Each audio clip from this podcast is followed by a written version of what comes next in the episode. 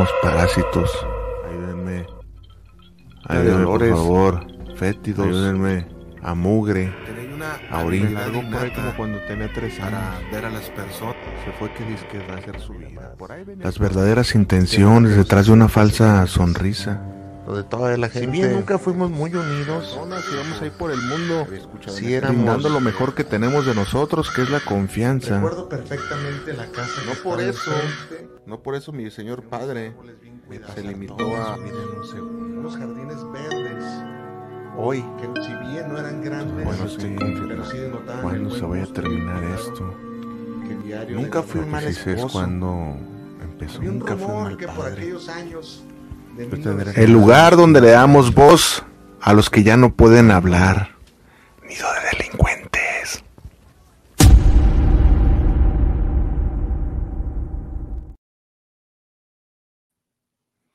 Empezamos hoy eh, un poquito antes de las 7 de PM. Estaba aquí libre la cabina y de una vez para arrancarnos con las historias. Muchas gracias a ti que me hiciste llegar al número mil, mil, a ver, para acá. Eso. eh, ahí está. Este, Oliverio Mayo, saludos a San Luis Potosí. Aquí andamos, chef, venga con todo.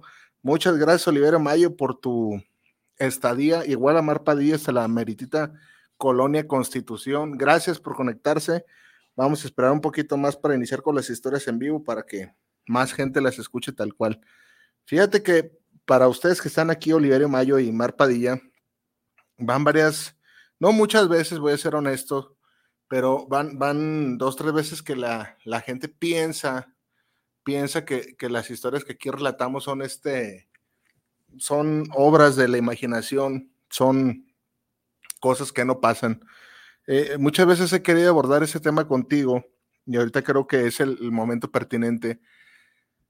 Hay un, o sea, ¿de dónde vino la, la idea o por qué? Yo esta idea de verdad que la tengo desde que era muy niño, esta, esta idea de, de- la gente que es así, así, así, o sea, eh, como que si mm, estaba esperando el momento eh, la vida, el destino para que yo contara estas historias. O sea, yo siempre decía, ay, güey, qué, qué feo. Y siempre, siempre, siempre. O sea, ve- me voy a escuchar las historias y decía, qué triste, qué feo. Como imagino que, que pasa contigo. Hola sa- a todos, saludos. ¿Qué tal, Efraín?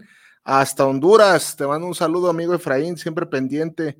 Me da mucho gusto que estés el día de, hoy aquí y no te vamos a defraudar, amigo Efraín. Le decía, amigo Efraín, a los, que están aquí escuchando, y, a mí no es que me, me enoje, pero dices, eh, yo veo de verdad el podcast más escuchado eh, hasta hace unos meses, no sé si todavía, en todo Spotify es eh, Relatos de la Noche. Este programa, y te lo digo sin envidia y sin nada de esas cosas raras, ¿eh? Este programa, naturalmente, el nombre sugiere que es de terror y es el compa que lo hace muy profesional, muy buena voz, un chingón. ¿Qué pasa? Que, entras tú a la, a la página de YouTube, al canal, y ahí están los relatos. Y la gente comenta eh, para bien del canal muchas cosas positivas. Y no, a mí una vez se me apareció fulanito de tal, a mí una vez, este, a mí se me apareció la llorona y, la- muchacha que tenía patas de cabra y todas esas historias, eh, para mi punto de vista, perdón para los que han este contenido de, terror, pues ya bien choteadas. Son historias que, que la verdad, este, escuchábamos de niños, de niños, o sea, mm, si, si van a utilizar este historias, pues de menos que sean originales, ¿no? O sea, originales, originales. Con eso no te quiero decir que yo cuando me atrevo a contarte aquí historias de terror, las mías sean mejores. No. Mi comentario va a de que esos canales tienen un chingo de seguidores. Y qué bueno que tengan un chingo de seguidores. Pero la gente cree, que, o sea, se les hace más real eh, lo, que, lo que comentan y las historias, o sea, se las creen. Y, o sea, yo no digo que no hay un más allá, ni, en eso no vamos a entrar en esas controversias.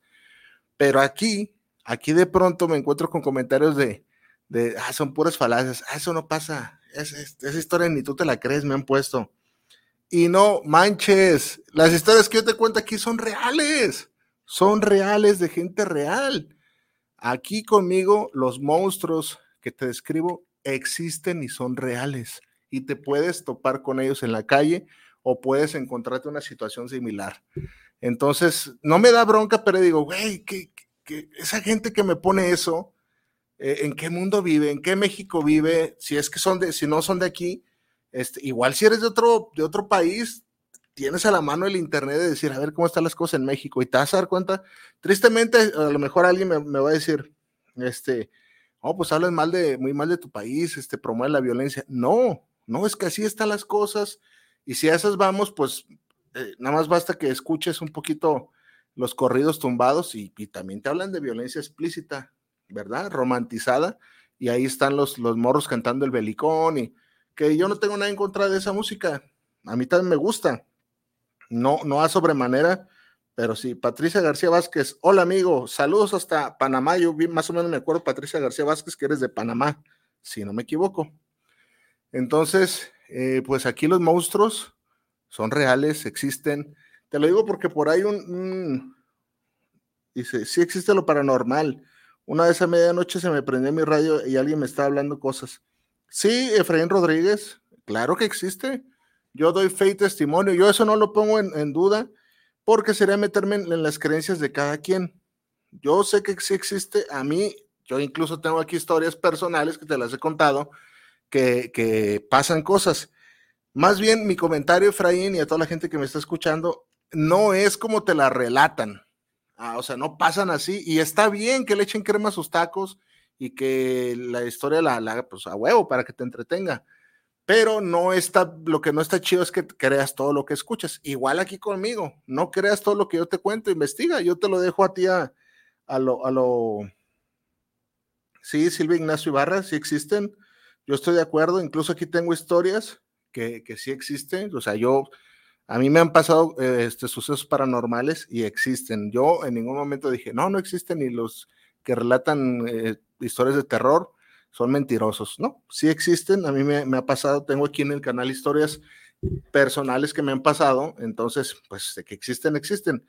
Eh, lo malo tengo que a veces, pues le echa mucha crema a los tacos. O sea, de pronto yo, yo no sé si a alguien se le, se le haya parecido la, la mujer cara de caballo o, la muchacha patas de cabra, eh, o, los nahuales, y yo en eso no, no me meto. Se me hace muy fantasioso. No quiero decir que no exista. Se me hace así como que, ay, güey, este, muy, muy difícil, pues, para que sucedan esas cosas. No, no, no sé.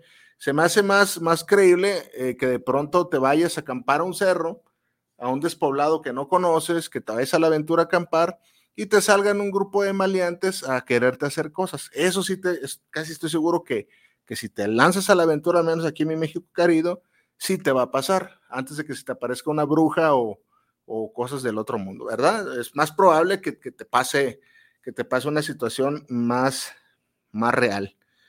Vamos esperando a que seamos 15, 15 para iniciar con una historia totalmente inédita. Faltan tres personas para ser 15 para, para iniciar. Entonces te decía, así pasa, eh, y dice, no, puras, me, me puso el compa, se llama Víctor, ahí puedes buscar el comentario, puras falacias de, acerca del, de la historia de tamales. Y eso pasó, realmente pasó. Investiga lo que aconteció en Ciudad Mier, un poblado allá cerca de Tamaulipas, Nuevo León, Tamaulipas, por aquellos rumbos, y el pueblo quedó este fantasma fantasma. Todos los habitantes se tuvieron que ir. Tan fue así que un día el gobierno llegó y dijo la siguiente advertencia, váyanse, váyanse, vámonos a tal albergue porque aquí se van a dar con todo. Y los, los habitantes de Ciudad Mier relataban que las balaceras eran día, noche, madrugada, a todas horas, que incluso estaban así en su casa dormidos plácidamente y podías escuchar perfectamente cómo se, se brincaban a tu patio ah, que se venían correteando, sí pasaba eso, pasaba, eso no es cosa mía. Dice Efraín Rodríguez, pobre gente, ni me quiero acordar de esa pobre gente. Sí, pues es triste, pero sí, sí pasó, fue, ya por el 2010, 2009, 2010.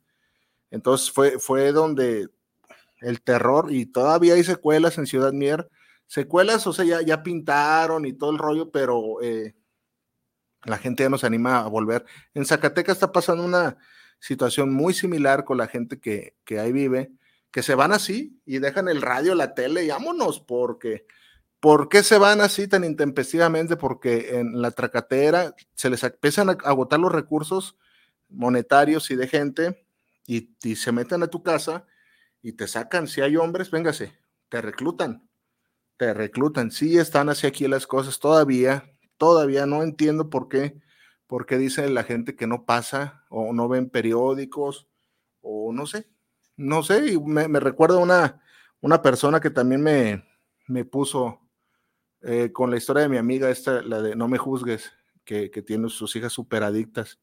Ah, qué historia tan impactante, pero ni tú te la crees. Y yo, no mames, no mames, y me quedo corto con lo que, con lo que relato, eh, con lo que esta, esta persona vive. Y ya lo comenté en algún momento, su hija está ahorita embarazada, fíjate, una de las protagonistas. Y dices, ¿a dónde va a llegar esa situación? Eh, la muchacha está embarazada, es una adicta, por, yo me imagino que ahorita no está este, fumando nada, pero eh, no creo que se rehabilite. Lo más seguro es que cuando tenga el niño, eh, se lo va a dejar a la mamá y bueno, ya pasan las, las cosas que, que tú te imagines. Bueno, creo que no vamos a llegar a la cuota de 15, pero igual, este, ¿qué te parece? Ustedes digan si ya empezamos y te empiezo a relatar la primera historia en vivo totalmente, dando gracias de antemano por esos mil suscriptores y esperemos seamos más, muchos más. Solamente estoy esperando para dar inicio. Vamos a ver.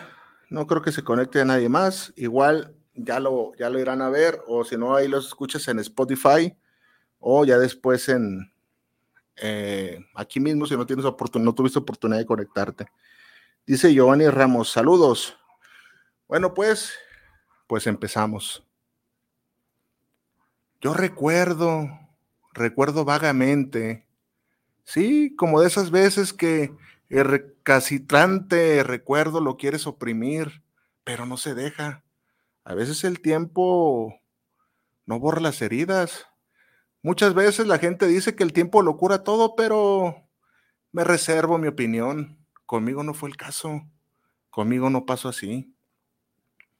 Tuve yo una familia bien conformada. Mi padre, mi madre, yo y dos hermanas. Lo recuerdo perfectamente. Son de las últimas cosas que se quedan aquí y aquí. No se quieren ir esos recuerdos porque de algún modo yo pertenecí ahí. Fueron parte de mí y de lo que soy ahora. Vivía con ellos, pero no fue mucho tiempo, fue poco cuando pasó lo que pasó. En ese entonces a, mi señor padre le iba bastante bien, fíjate. También le iba que se alcanzó a comprar una camioneta, una Cheyenne. No de modelo reciente, porque si bien le iba bien, pero no era para tanto. Más o menos es para lo que le alcanzó. El negocio de compra-venta de jitomate era para lo que le había dado y lo quería para trabajar. Era una herramienta más. Parecía que la bonanza y la buena fortuna gobernaban en ese entonces en mi casa. Así lo veía yo. No me faltaba nada. Mi mente infantil es lo que alcanza a arañar de recuerdos. Porque como te digo, es lo último que me queda de aquel pasado al que yo pertenecí. Tan emocionado estaba que la lavaba y la arreglaba y le hacía de toda esa camioneta. No, hombre, hubieras visto cómo quería esa camioneta. Se pavoneaba en decir a cada rato que era su máximo logro. Y hasta cierto punto eso, eso hace eco aquí. Aquí en mi oído y no se sale, se queda en mi cerebro esas palabras. Era su máximo logro. Y lo entiendo hoy en día porque era una persona semianalfabeta. Ya conseguir un logro de esos para él era suficiente, el máximo logro en la vida. Bien me acuerdo de aquella invitación que le hicieron para que fuera el poblado continuo de nuestra casa, para asistir a unos 15 años. La invitación era clara, no niños. Así que automáticamente estaba yo descartada. No podía asistir a esa fiesta. Además que tenía los últimos síntomas de una varicela abrasante que me había dado. No podía asistir a esa fiesta. No estaba contemplada ni siquiera. Se fue mi señor padre, mi señora madre y mi hermana Karina y Eva. Se fueron a esa fiesta. Pues yo, como tú, me imagino, tienes recuerdos infantiles y el tiempo pasa de otro modo. No es como ahorita que ya estoy adulta. Pasó el tiempo y solamente recuerdo perfectamente el revoloteo que se armó aquella madrugada. Para que me levantara yo, imagínate nada más, para que le robes y le arrebates el sueño a un niño con tales premuras de los adultos de un lado para otro, entre llantos. La llamada fue pertinente. ¿A quién le hablan a las 3, 4 de la mañana por teléfono? No eran tipos del celular, eran otros tiempos. Para que te sonara el teléfono en la madrugada en la casa significaban que pésimas noticias habían llegado a ti. No había de otra, y eso pasó. Avisaron pertinentemente que hubo un grave accidente en aquella camioneta donde habían asistido a, esa, a esos 15 años. Había sufrido un accidente. Déjame te cuento, déjame te cuento que la carretera era una carretera sinuosa con muchas curvas. Tal vez las teorías surgieron después que mi señor padre la embriaguez se regresó tomado y no pudo torearlas.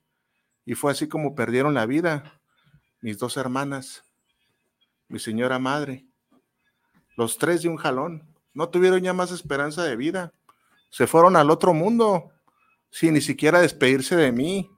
Ya no los volví a ver. El único que quedó con vida fue mi señor padre.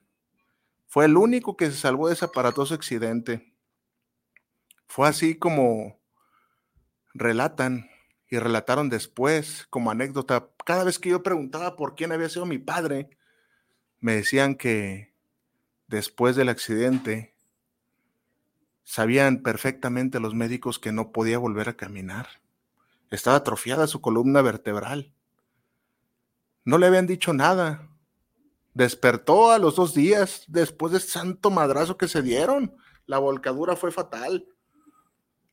Se despertó y las últimas palabras de aliento, porque él también falleció, fue que dijo, fue mi culpa.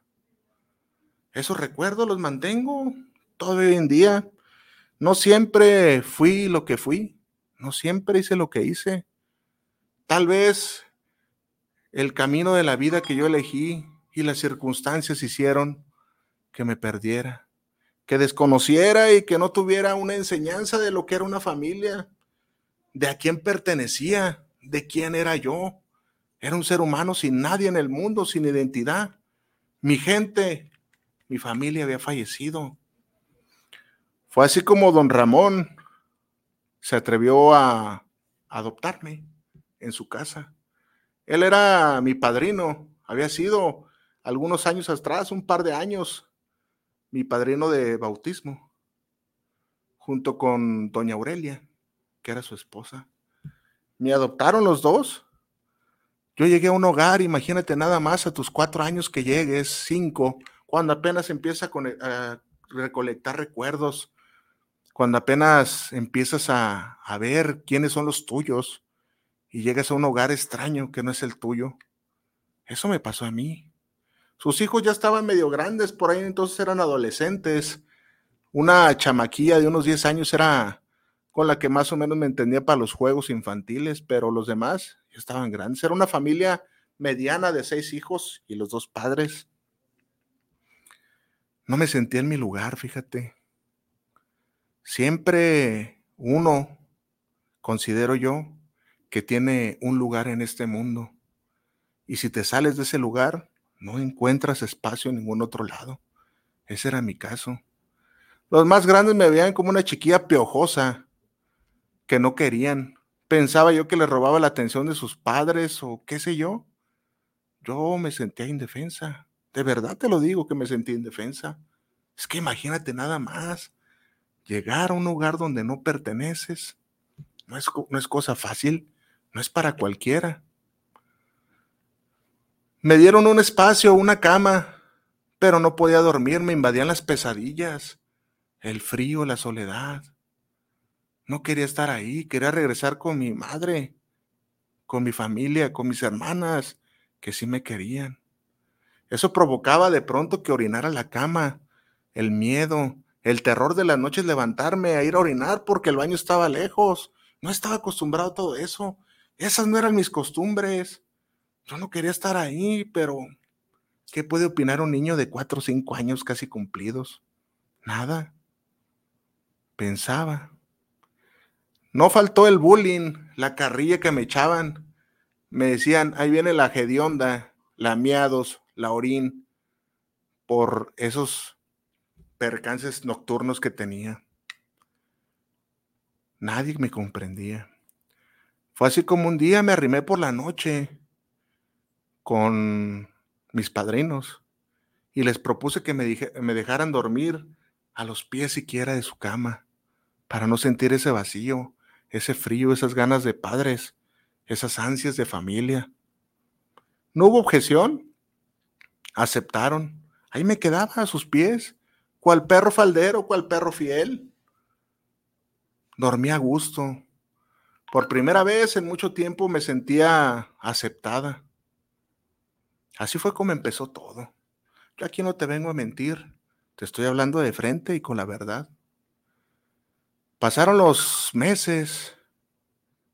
A don Aurelio, a, don Ramón le gustaba el traguito, aunque doña Aurelia no le pareciera. Yo no entendía eso, lo vengo entendiendo hasta ahorita. Y el por qué pasó lo que pasó, te lo voy a contar. Empezó don Ramón con la pierna en las noches, con su pie, a toquetearme. Y era cabrón. Empezó a deslizar su pie, rasposo y cayento, feo, por mis delicadas piernas infantiles. Pero yo no decía nada. Yo no decía nada y no porque me encantara esa frívola caricia, sino porque no quería irme a otro lado, tenía miedo. Así empezó todo. Después pasó un manoseo. Ya ni se día cuando el señor estaba tomado. Se me trepaba y me trataba de besar, me embadujaba de saliva la cara. Me parecía algo repugnante, pero de cierto modo, como no tenía información en ese entonces, pensaba que era normal lo que me estaba sucediendo. Pensaba que era el trato de alguien que quería mucho de mi padrino hacia mí.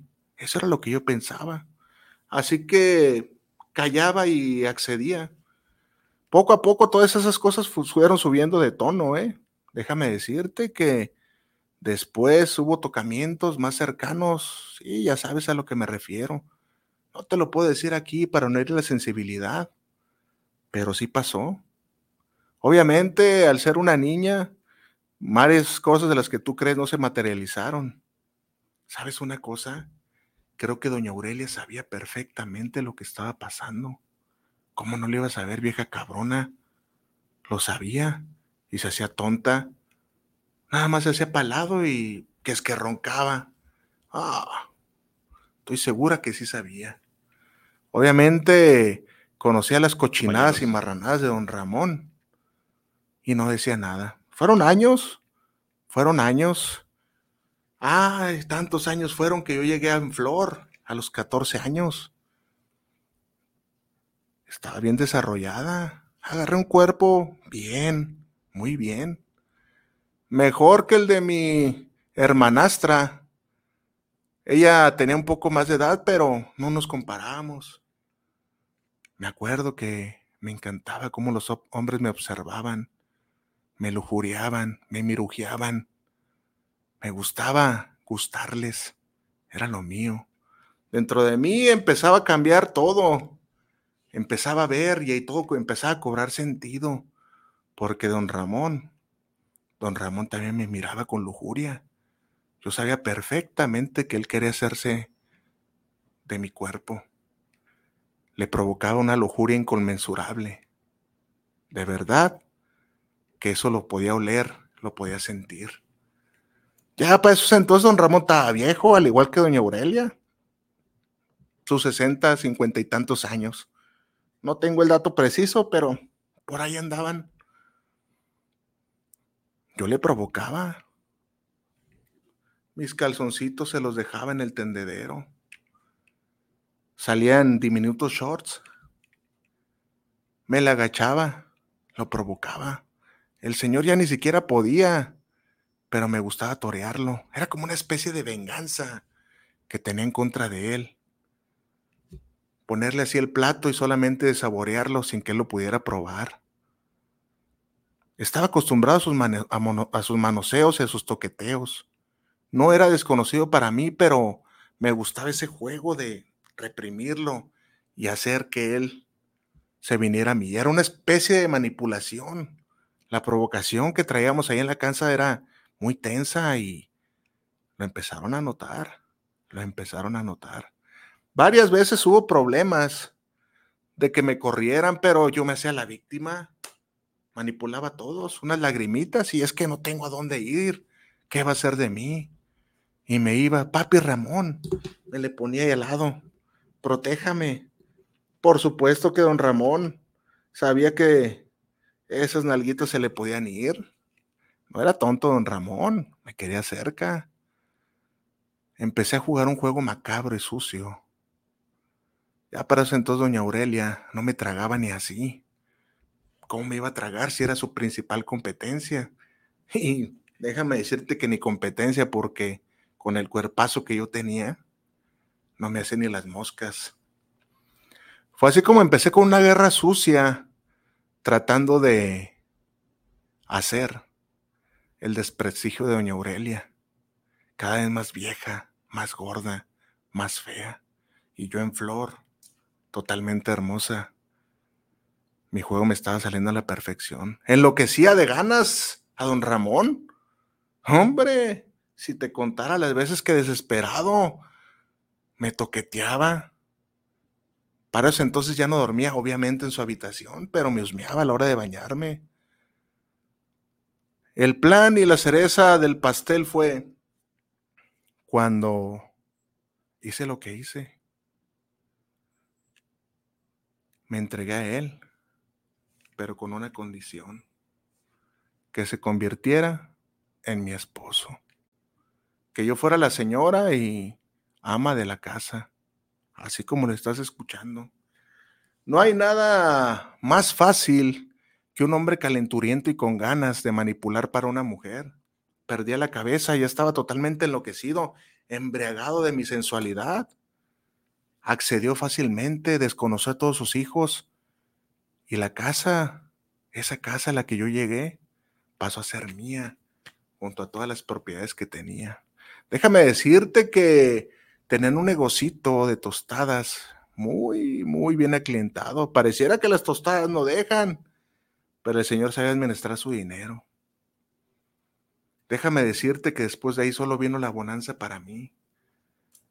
No solamente yo me habría quedado sin una familia en aquel fatal accidente, sino que por todo lo acontecido ellos la pagarían lo pagarían con su familia también. Vine a hacer la cagada, a desprestigiar a doña Aurelia y acabar con ese entorno familiar. A eso llegué yo.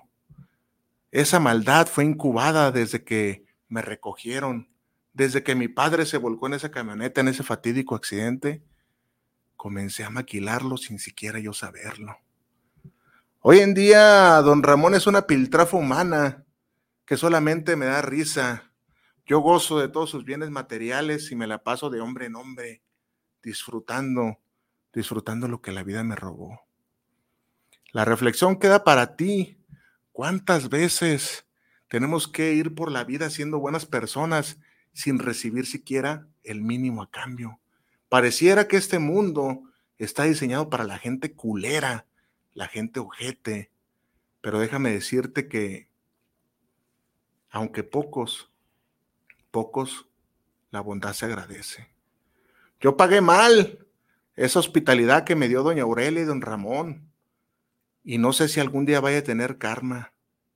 Solo espero que tú nunca, pero nunca tomes a alguien como hijastra. Esta, esta relato, esta historia se llama La hijastra. Una historia verídica, totalmente en vivo. No sé qué te, qué te haya parecido. Pero eh, ahorita vamos a arrancarnos con, con la otra. Vamos a ver si hay saludos.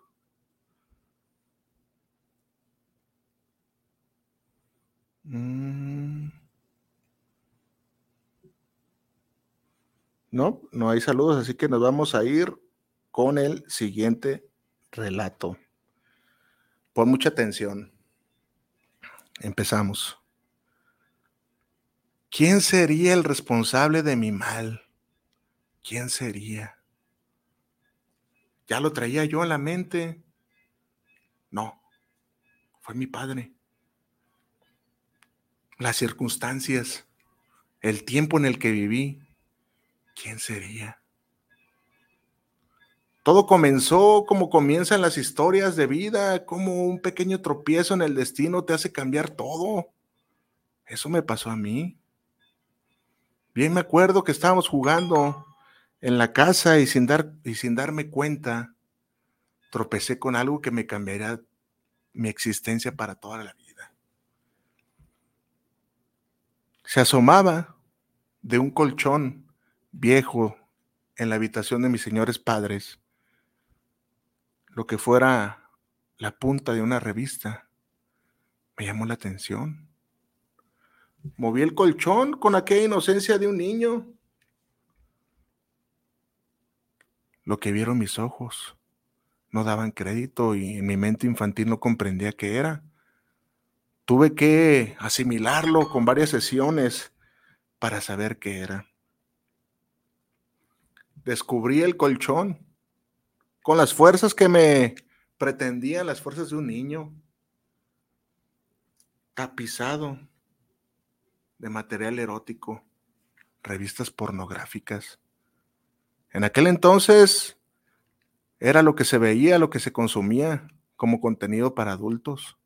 Eso sí, los VHS, pero déjame decirte que no todas las casas tenían accesos a, a un VHS, pocas.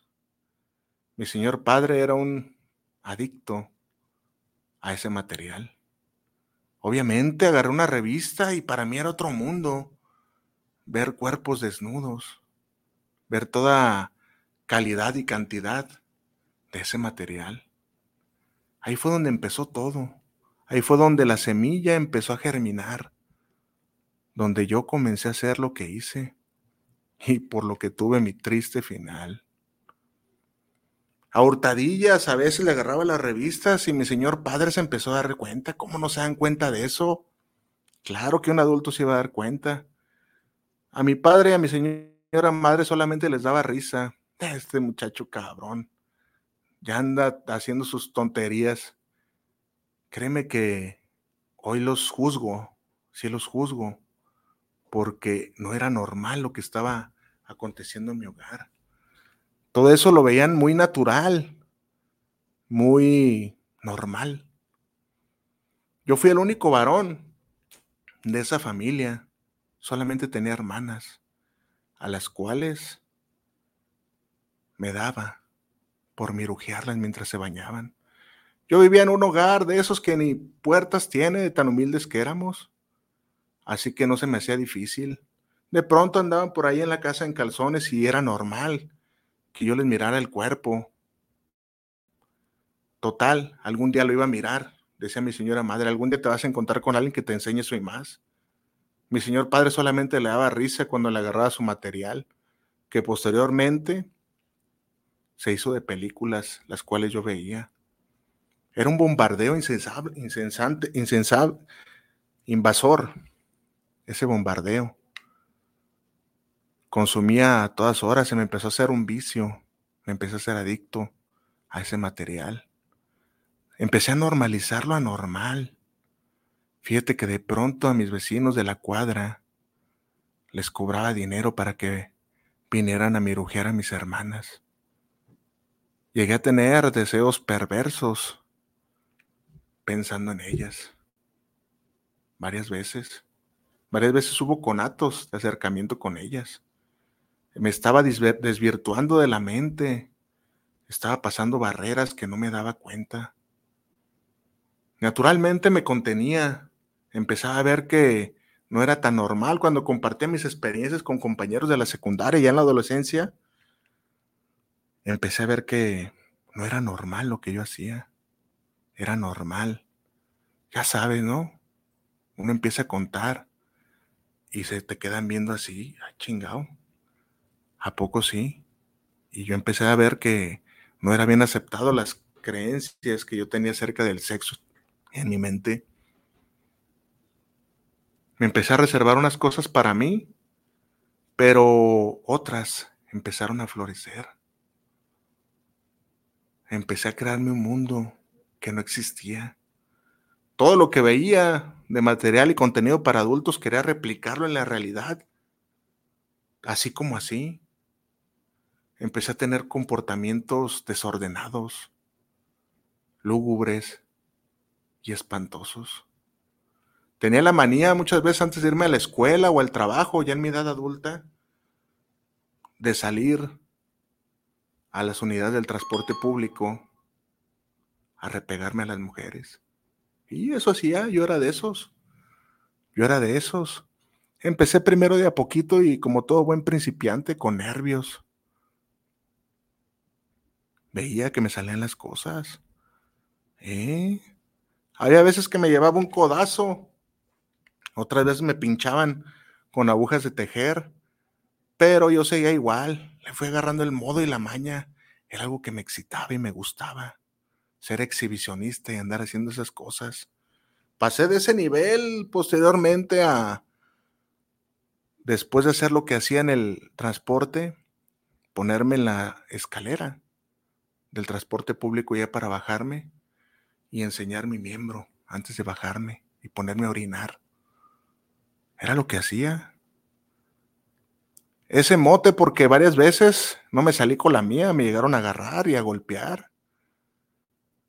Por esa por ese tipo de acciones me gané el mote del pito loco.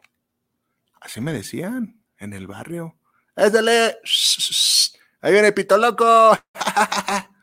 Se reían de mí, la raza. A mí me valía madre con que yo cumpliera mi gusto.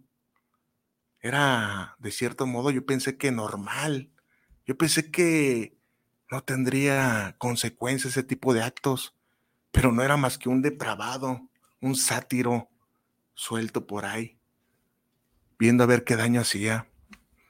Las fantasías iban a, acrecentando en mi mente poco a poco. Las alimentaba con cantidades industriales de pornografía. Una cosa lleva a la otra. Siempre el deseo nunca aminoraba, aumentaba.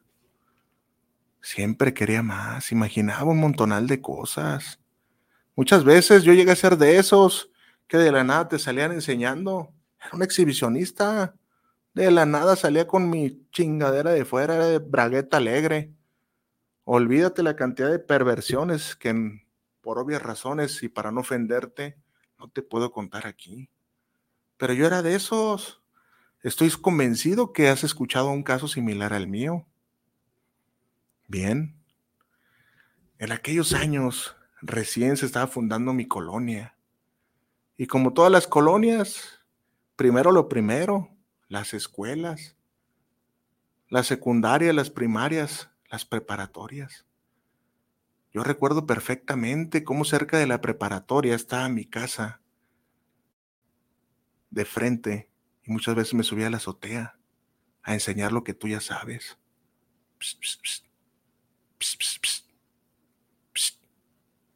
Volteaban y ya estaba con mi chingadera de fuera. ¿Eh? Ya ni se arrimaban por ahí cerca las muchachillas. ¿Quién iba a querer es maniático así? ¡Qué horror! Pero yo no. Me excitaba sobremanera ese tipo de cosas. Eran varias prácticas las que yo hacía. No solo lo de los camiones, era un exhibicionista en potencia. Déjame decirte que no solo eso, era un violador en potencia. Se estaba gestando en mí sin siquiera yo saberlo. Ya decían, Ya lo agarraban como cotorreo los del barrio, porque me veían de cierto modo inofensivo. Sabían que me habían costado mis chingadazos y a veces, había veces que me calmaba. Otras veces volvía al acecho. Pero en mi mente, en mi mente no había saciedad. Empecé a maquilar un plan, un plan macabro. Empecé a verla a ella, una güerita, paradas, delgadita. La podía, la podía oler a distancia, su perfume, las ganas que le traía, jovencita. Yo creo que era de segundo de prepa, lo mucho. Tiernita, tiernita, tiernita. Empecé a tener fantasías de los más morbosas con ella. Quería ser la mía. Pensaba diario las noches en ella. Empecé a dejar todas mis fantasías de un lado para enfocarme en una sola. Y ella sería, esa fantasía sería hacerla mía a la fuerza. Y empecé a hacer todo un plan elaborado y bien estructurado. Cerca de la prepa había maizales en los cuales podría hacer esa fechoría. Ya les había echado el ojo. Varias veces la perseguía. Naturalmente no sabía de mi fama, de la fama del pito loco. Yo creo que no había llegado a sus oídos o no me, o no me, o no me conocía. La seguía, al acecho la acosaba, a lo lejos. Perfectamente empecé a hacerme de una ruta, de planes, de estudiar su rutina. Fue así como, sin darte más explicaciones, logré el cometido. Eh, lo logré. Me la llevé a los maizales a punta de amenazas. El plan salió a la perfección. Cometí el acto impúdico en su máxima potencia. Lo triste o lo abominable fue que lejos de tener saciedad, quería más y más y más. Fue así como relajé todas las medidas. Si bien era cierto, era un depravado, de lo peor, un violín. No era un asesino. No le iba a hacer nada a la muchacha. ¿Cómo le iba a hacer algo? Tal vez no en ese momento, pero si hubiera seguido con vida, muy probablemente hubiera terminado haciendo barbaridades.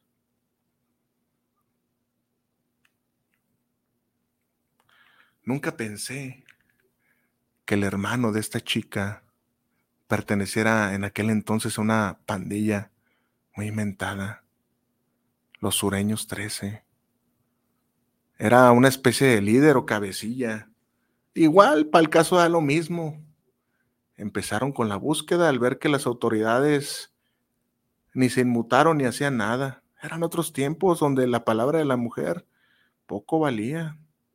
De eso me valí yo. Todos sabían perfectamente a dónde apuntaba el delito, a mi casa. Uy, yo vi la turba iracunda esperándome llegando de trabajar. Ni me arrimé, me pelé corriendo, pero fueron para mí, en chinga, atrás de mí. Me alcanzaron, claro que me alcanzaron.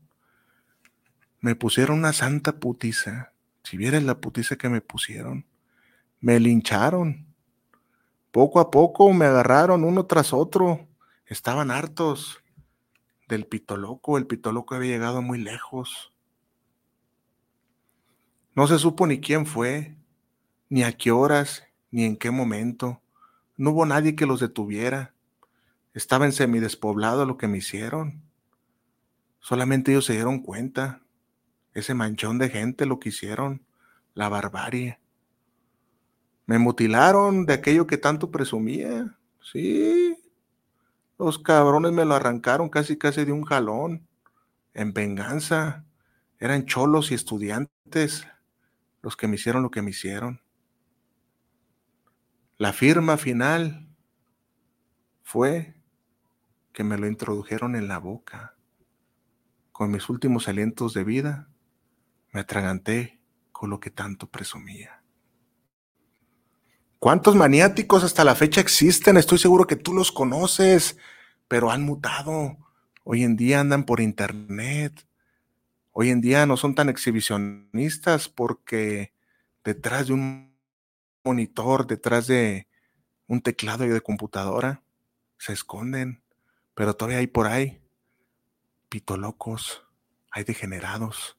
Esos nunca van a dejar de existir, van a seguir existiendo mientras la depravación y degradación del mundo continúe.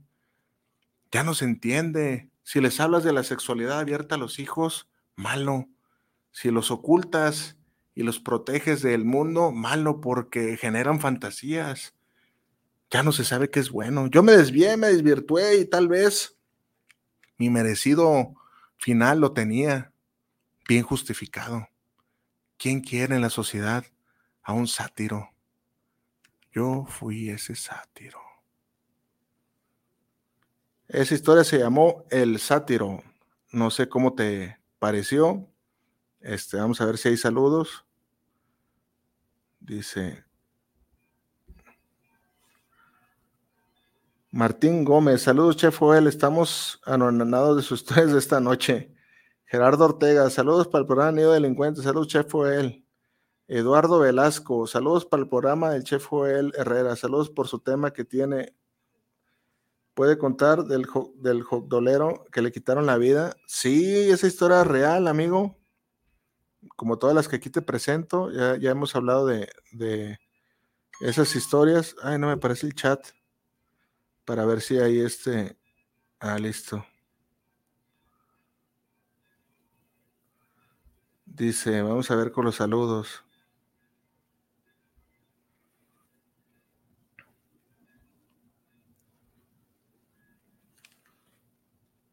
Dice María Hernández, hola, hola, hola, amiga María, una saludo especial, amiga. Siempre la llevo en mi pensamiento porque usted fue la que eh, me dio el impulso, ya sabe a lo que me refiero.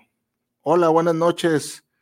Ingeniería en mantenimiento. Se me olvidó tu nombre, creo que te llamas Eric, si mal no recuerdo.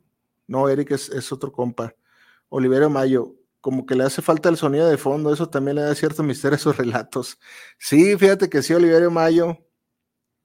Saludos, felicidades por llegar a la monetización. De nada, Donovan, gracias por estar siempre contigo. Eleazar Vázquez presente. Gracias, amigo Eleazar. Saludos de la CDMX, somos nuevos suscriptores. De nada, Giga, Giga o Giga, no sé cómo te llames, amigo. Muchas gracias y espero cumplir tus expectativas. Dice María Hernández, muy buena la historia de la hijastra. Dice Efraín Rodríguez, pero ¿cómo fue que quedó mal el viejito? Pues de viejito, amigo Efraín. O sea, no, no, o sea, uno se estupidiza muchas veces. de verdad que no hay nada peor que un hombre estupidizado eh, por, por sus bajos deseos. Muchas felicidades, chef, ingeniería y mantenimiento. Gracias a ustedes y gracias por conectarse. Donovan Cruz, saludos, felicidades por llegar a la monetización. ¿Cuántos somos aquí? Son marca 22, pero ya somos como 1200. Eleazar Vázquez, saludos hasta Chicago. Pues sí, sí envíanos saludos. Saludos, amigo Donovan, que siempre ha estado usted, ya sabe que se le considera. Saludos a mi esposo Hugo desde la CDMX. Saludos a tu esposo Hugo. Espero les esté gustando el contenido. Ya di mi like apoyando la transmisión. Eso. Mar Padilla, excelente relato, chef. Eh, gracias. Qué bueno que te gustó. Silvia Ignacio Ibarra, saludos a Acapulco, Silvia Ignacio Ibarra. Excelente relato. Junior Arevalo, ya dejé mi like, amigo. Eso se tiene. Saludos, muchas felicidades por esos primeros mil suscriptores y pues aquí presente escuchando estas impactantes historias salidas desde las entrañas de la sociedad transversada. Es que se te estima, carajo. David Reyes, que Pedro, pues a qué horas empezó. Gerardo Herrera Silva, seguido se veían en el extinto 380, pero sigue habiendo, sigue habiendo un pito loco. En el 380 había mucho pito loco, bastante pito loco.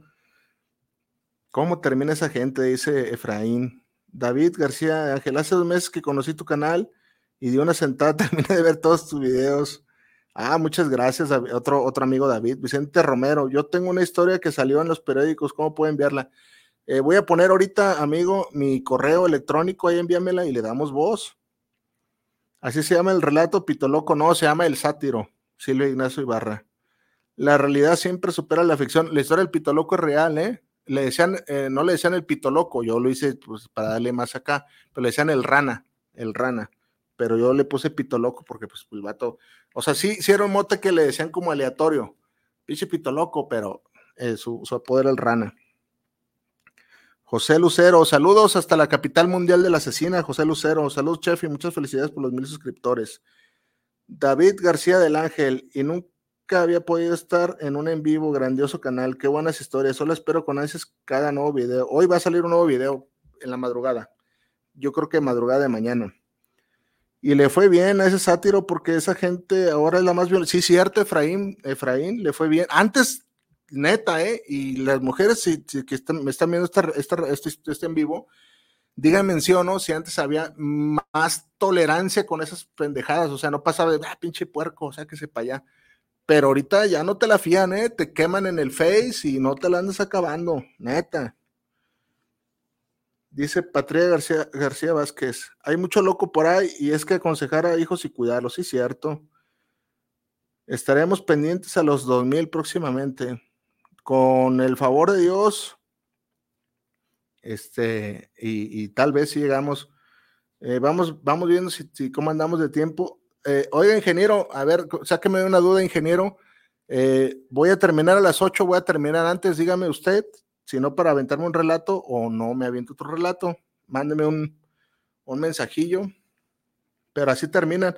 El de la hijastra real. Ah, Mar Padilla. El relato de la hijastra es de la Consti. Ese relato es de la Consti. Ese relato es de la Consti, Mar Padilla. Eh, de la Consti, fíjate, Mar Padilla, es el relato de buitres, es el relato de, de, ah, herencia maldita, no, no, de los niños esos que tienen enfermedad, se me olvida el nombre del relato, que, les daba la temblorina, y es este, precisamente, de la colonia Constitución, son relatos reales.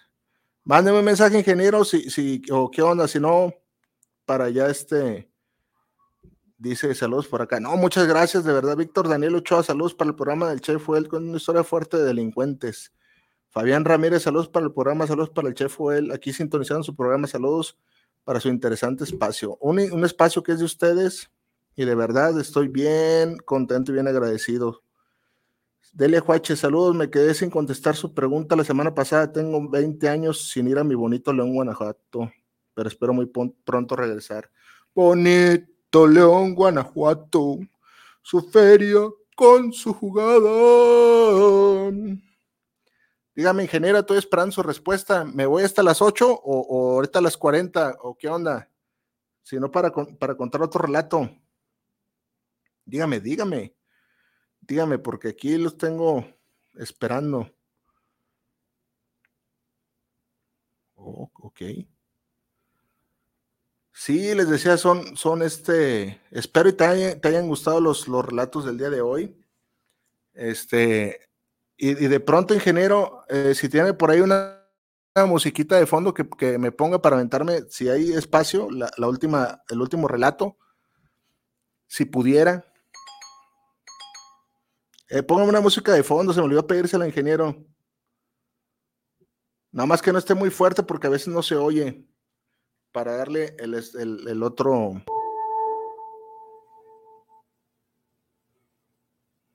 Ahí va David García Ángel. Me arrebataron mi vida. Se llevaron conmigo lo que más quería y también me dejaron sin vida.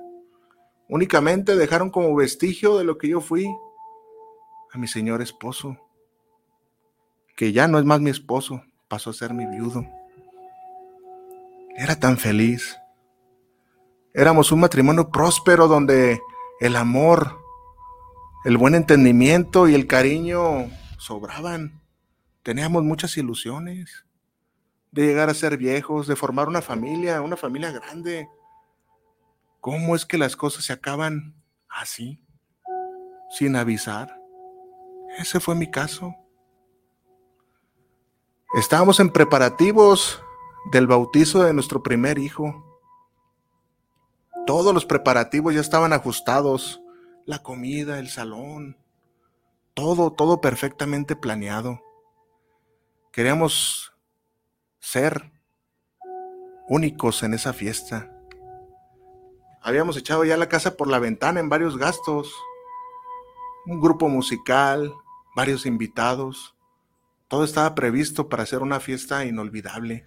¿Y cómo no íbamos a estar felices? Era nuestro primer hijo, nuestro primer retoño. Mi marido aquel día se fue a trabajar, como todos los días, un viernes. No se me olvida que fue un viernes. Yo de esas cosas, de andarme cuidando de delincuentes y gente con hábitos de poca monta, nunca le tomé importancia. ¿Por qué? Si yo era una persona de trabajo, no le debía nada a nadie. ¿Cómo me iba a cuidar? Dime tú, ¿por qué me iba a cuidar? Esas cosas son las para la gente que anda en esas malas mañas. Uno, ¿por qué? Yo, ¿por qué me iba a cuidar? Te lo digo con coraje. ¿Por qué me iba a cuidar? Me llevé a mi bebé en brazos todavía.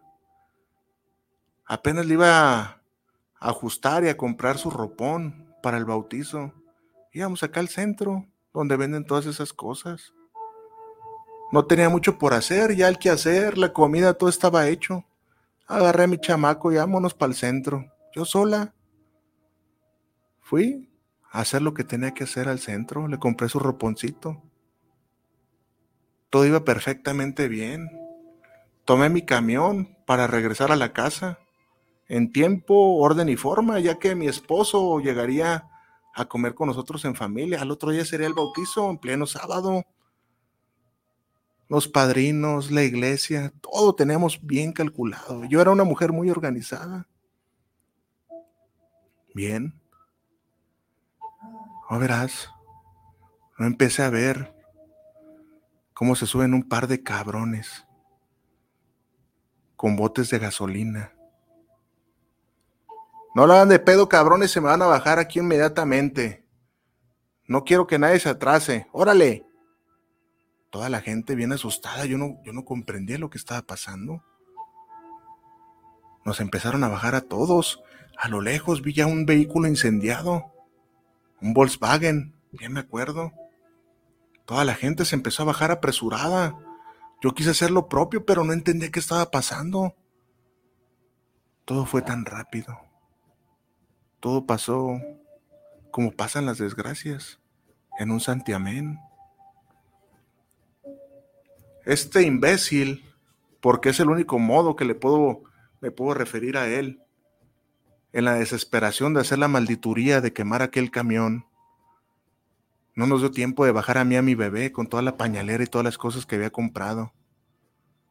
Me entorpecí un poco y fue así como rápidamente las llamas del asiento que estaba antes de bajarme me alcanzaron.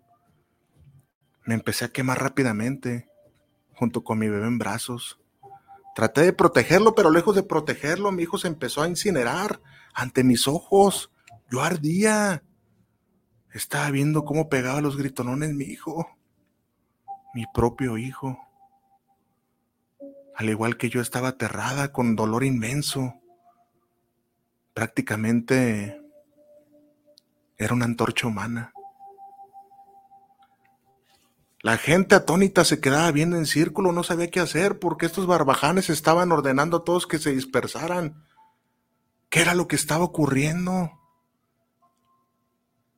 Era un bloqueo, un narcobloqueo. Yo ni siquiera sabía quién se había fugado ni a quién andaban buscando. No sabía nada.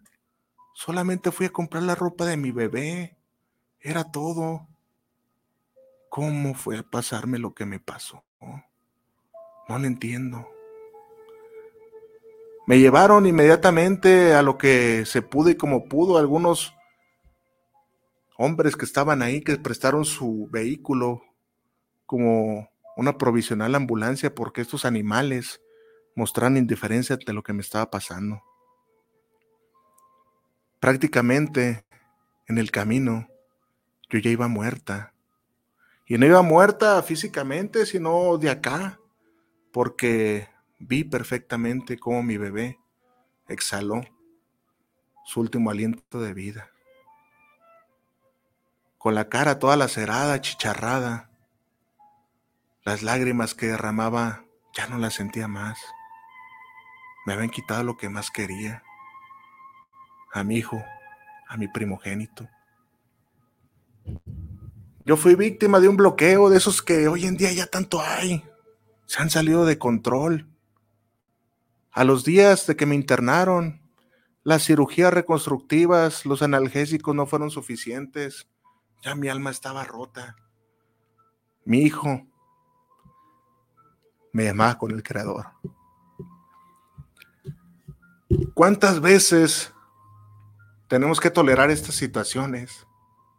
¿Cuántas veces los maleantes se tienen que salir con la suya? ¿Cuántas veces has escuchado decir que solamente se meten contra ellos mismos? ¿Cuántas veces? Yo fui víctima de la delincuencia, una víctima ocasional, una víctima que hoy en día nadie me recuerda. Sin embargo, los jóvenes hacen alusión a la gente del crimen organizado. Piensan que lo mío fue porque estaba en el momento inadecuado y que era una víctima de una guerra, una guerra sin sentido. Yo perdí lo más valioso, una familia, a mi hijo, a mi esposo, a mi vida. Era una madre de 23 años que apenas estaba conociendo el mundo de una familia, un mundo que ya no le tocó ver. La reflexión queda para ti. ¿Cuántas veces has escuchado mozalbetes o gente defendiendo las barbarias que hacen estos barbajanes por el mundo, justificándolas, diciendo, es que es el negocio y es lo que le da a comer a México? Es que... Ay, basta, basta de decir incoherencias. En esta guerra sin sentido, también habemos víctimas inocentes. Este relato se llamó El bautizo Espero que te haya gustado. Dice, dice Mar qué barbaridad con mis vecinos. Sí, Mar Padilla, sí. Dice David García, ya no es el relato, a ese ya, ya me la venté. Dice Mar Padilla, puras finísimas personas. David Ángel, wow. David mí otro mi chef, ya picados. Silvia Ignacio Ibarra, a mi hermano le gustan las historias que narra. Muchas gracias. Qué triste historia del cártel Cuatro Letras que cobró vidas inocentes. Esa historia fue aquí en Guadalajara. Fue, hubo primero un bloqueo, fue el más impactante porque no habían acontecido mm, para los que vivimos aquí en Guadalajara. Esto aconteció en el segundo bloqueo, más importante porque ahorita hay bloqueos donde sea. Y esa historia pasó Mar Padilla, eh, tú que eres aquí de Guadalajara, la, iba, iba, iba este, la, la, persona esta por su, por su roponcito de, su bebé y le estuvo en el lugar equivocado. Este, y pasó lo que, lo que le pasó. Tristemente, dice Luis Eduardo, Luis Eduardo Godoy. Saludos para el programa, Che, fue el relato de lujo. Gracias, qué bueno que les, que les están gustando. Eh, quedan por ahí 10 minutillos. Dice David García Ángel, ya me deprimí. Eh, vamos, vamos a iniciar con otro. Dice Efraín, Efraín Rodríguez, eso también pasa en Honduras. Pues ya es como una práctica común. Efraín Rodríguez. Vamos pues con el siguiente relato. Este, este es muy, muy personal. ahí va. Como tú, yo en algún momento y todavía sigo teniendo sueños, ganas de hacer muchas cosas, ganas de emprender, ganas de vivir, vivir el mundo. Bien me acuerdo, bien me acuerdo de los consejos de mi padre, a veces oprimiendo y pellizcando ese abrojo de sueños cuando yo le expresaba que quería hacer esto, que quería hacer aquello. Déjate de mamadas. Ponte a trabajar. Búscate. Búscate un trabajo de verdad, un oficio. Y así me decía. Y tenía algo de razón. Así está el mundo diseñado para los oficios. no es tan fácil cumplir los sueños en este mundo. Te puedo decir que casi imposible. Es por eso que cuando alguien cumple un sueño, le admiramos, porque no es fácil cumplir los sueños. Eso sí, siempre mi padre me inculcó el gusanito de emprender. Siempre emprender. Fue así como que a todo nos llega en el trajinar de la vida, nos llega nuestro momento, ¿no? El hartazgo de siempre estar dependiendo de un salarito, de un jefecito que te trata como sus patas. Ese fue mi caso. Un día tuve ese despertar y dije, no quiero más esto para mí. Pasé rápidamente de ser un simple auxiliar de cocina a ser un cocinero. Y posteriormente en la escuela de la vida, en el trajinar de tantas cosas que uno va conociendo, te haces de la maña y la experiencia sin ni siquiera tener un certificado, un título que lo avale. Ese fue mi caso. Fue así pues, como un día, así como te cuento, me la agarré y me levanté y largué el mandil y me fui a pedir una oportunidad para emprender mi negocio con éxito rotundo. Fue así pues que las cosas me pasaron a salir totalmente bien de un día para otro. Eh, tenía una locación, brindaba servicios a otro, a otro más, me hice un pequeño restaurante, empezaba a darle vida a un emprendimiento, a un negocio. Un negocio que yo pensaba en ese momento que me llevaría a las grandes bolsas económicas y al bienestar para mi familia. Yo soy cabeza de una familia de la cual dependen dos hijas, una esposa y una madre. Así bien, pues mi ideología era que mi pobre madre ya no trabajara más. ¿Qué no quiere uno darle a los padres? Mi padre hace tiempo ya había fallecido. Como el tiempo y las formas cambian las ideologías de las personas. Avanzaba con mi proyecto, Pensaba yo que todo me saldría bien. Pasó algo, pasó algo que ni tú mismo te esperabas que me estás escuchando. Y llegó una pandemia, una pandemia que nadie se esperaba. Eso vino a cambiarle el guion a mi proyecto de vida. Si quieres que Dios se ría de ti, cuéntale sus planes, cuéntale tus planes, dice el verso y versa el dicho. Cuéntale tus planes a Dios y verás cómo se ríe de ti. Ese fue mi caso. En la pandemia vino a cambiar todo mi guion de vida. Ya no tenía ni para dónde hacerme. Ideas por aquí, ideas por allá. El espíritu emprendedor, como María Magdalena, me lo fueron lapidando para darle paso a otras cosas. Ya de aquel chef, tres años después, no quedaba nada. Nada. Todo se le había ido. Había, veces que ni para un medio kilo de tortillas tenía en esa pandemia ese chef, que era yo. Aquel chef que había logrado levantar una empresa como ola del mar, se la llevó en la arena. No me quedaba nada, nada, nada. Mil de algo parece poco. Mil pesos, ¿qué son mil pesos hoy en día? Pero mil pesos en una familia necesitada le pueden cambiar la vida. Mil metros, ¿qué son mil metros? Pero para alguien que no tiene piernas, andarlos es un gran reto. Mil puede representar un kilo. ¿Qué es un kilo de frijol? Pero le pueden matar el hambre a varias personas repartidos correctamente. Hoy en día quiero agradecerte a ti, porque gracias a ti aquel sueño que en algún momento mi viejo en paz descanse reprimió, tú le das vida a ese sueño.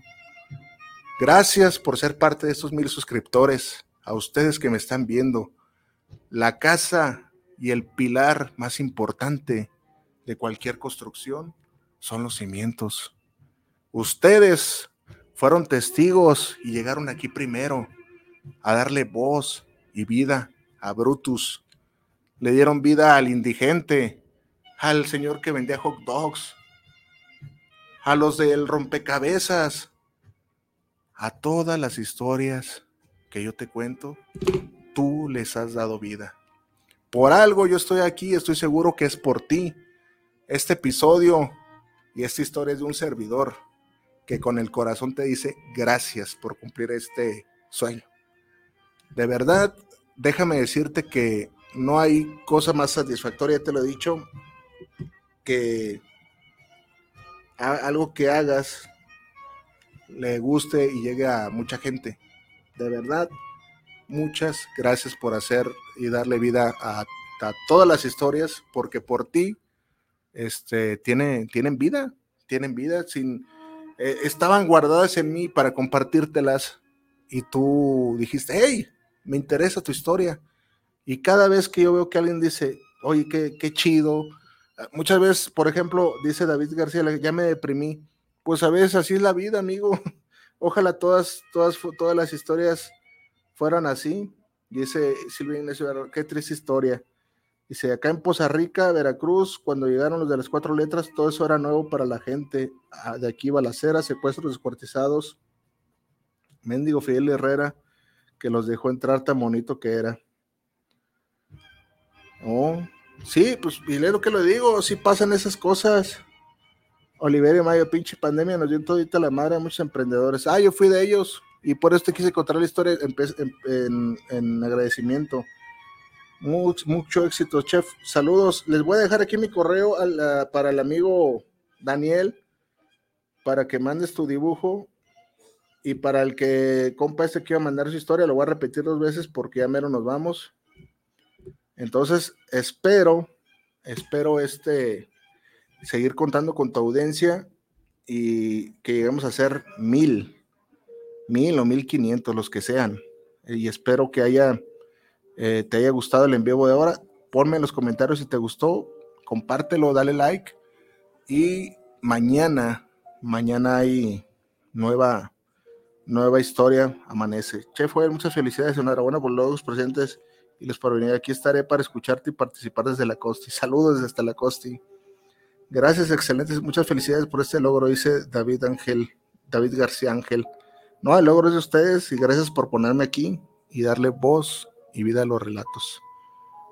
Oliver Mayo, fue un gusto estar acompañándote. Dejen sus comentarios, a todos los leo. Este, lo que me quieran mandar, ahí dejo el, el correo. Este, espero de verdad que el programa del día de hoy te haya. Dime cuál de los cuatro relatos que hoy te conté te, gustó más? Me gustaría que me dijeras. Aquí en los comentarios nos quedan cuatro minutitos. Dime cuál, cuál fue el que te gustó más. David, Oliverio Mayo, Mar Padilla. Este, me gustaría que me dijeras. Yo nomás te voy a decir una cosa.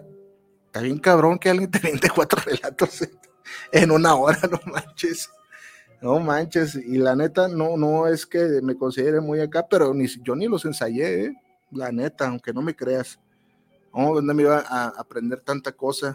Son cosas que se quedan aquí y que ya nomás estén esperando este salir.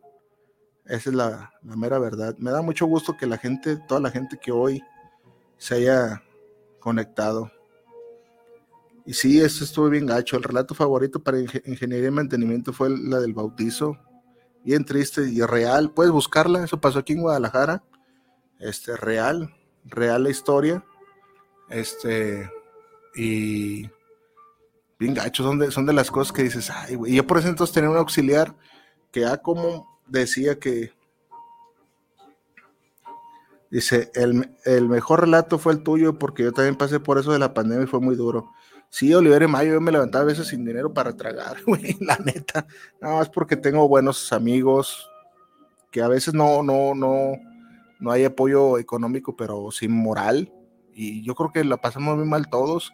Pero fíjate, Oliver Mayo, que, que por algo pasan las cosas. Ve dónde estoy ahorita. Eh, o sea, yo ahorita, pues, este, eh, lo hago por mero gusto, pero si no hubiera pasado eso, muy difícilmente aquí estaría. Ingeniería mantenimiento, porque aquí en, en el Estado de México lo hacen con granadas. Ay, cabrón, o sea, no me la sabía ingeniería de mantenimiento, porque aquí en el Estado de México lo hacen con granadas a los choferes cuando no les pagan derecho de piso. Aquel bloqueo fue porque alguien se había escapado, creo. No, no creo, estoy seguro. Bueno, es lo que te dicen, ya ni se sabe. Ya ni se sabe. Va a salir mañana un relato que se llama El Miserable. El Miserable. Para que lo, lo veas, este, te estoy seguro que te va a gustar porque conoces a alguien, a alguien de esa calaña, ¿eh? El Miserable. Llego acá, lo grabo en la madrugada y, y va a salir este el programa. Espero este, este en vivo llegue mucha gente. Eh, a todos, insisto, a todos los que estuvieron aquí, muchas gracias. Rápido, pasamos los mil, mil doscientos y cacho ya estamos. Este, y esperemos que con esa fuerza y no menguarle, como un día mi amigo Eleazar, que aquí está, estoy seguro que me está escuchando, dijo, nada más cuando obtengas lo que obtengas, no le bajes de la calidad de los relatos. Yo nomás te pregunto, amigo Eleazar, ¿ves? ¿Le he bajado? No. Yo soy de ustedes, la verdad. Nada me sería peor que defraudarlos a ustedes que uno diga, no mames, ya les, ya les está echando mucho, mucha mentira, mucho rollo. No. Y insisto, para el amigo David que me dice, eh, güey, nomás ves un video ahí, este, no que tienen muchas historias. yo no, yo no les miento. Hay que crear un grupo de Facebook fans de Nido Delincuentes o algo así. Yo estoy en Facebook, amigo David García, suscríbete. Ahí estoy. Yo tengo poquitos seguidores en Facebook, pero me pueden hallar ya en Facebook y en Spotify. Ahí búsquenme, eh, váyanse ahí a la fanpage de, de Nido Delincuentes y ahí este, cotorreamos, este, suben memes y chingue su madre, hacemos una comunidad perrona. Si es necesario un grupo, váyanse ahí al Facebook, váyanse, sin, yo aquí no te quiero vender nada, ni monetizar, ni, váyanse ahí, hacemos este, una comunidad bien chida, busque la fanpage, está como unido de delincuentes. Ahora sí, mis queridos delincuentes, este, nos vemos y muchas gracias por estar conmigo. Vámonos, ingeniero, déjame verlo como el canelo.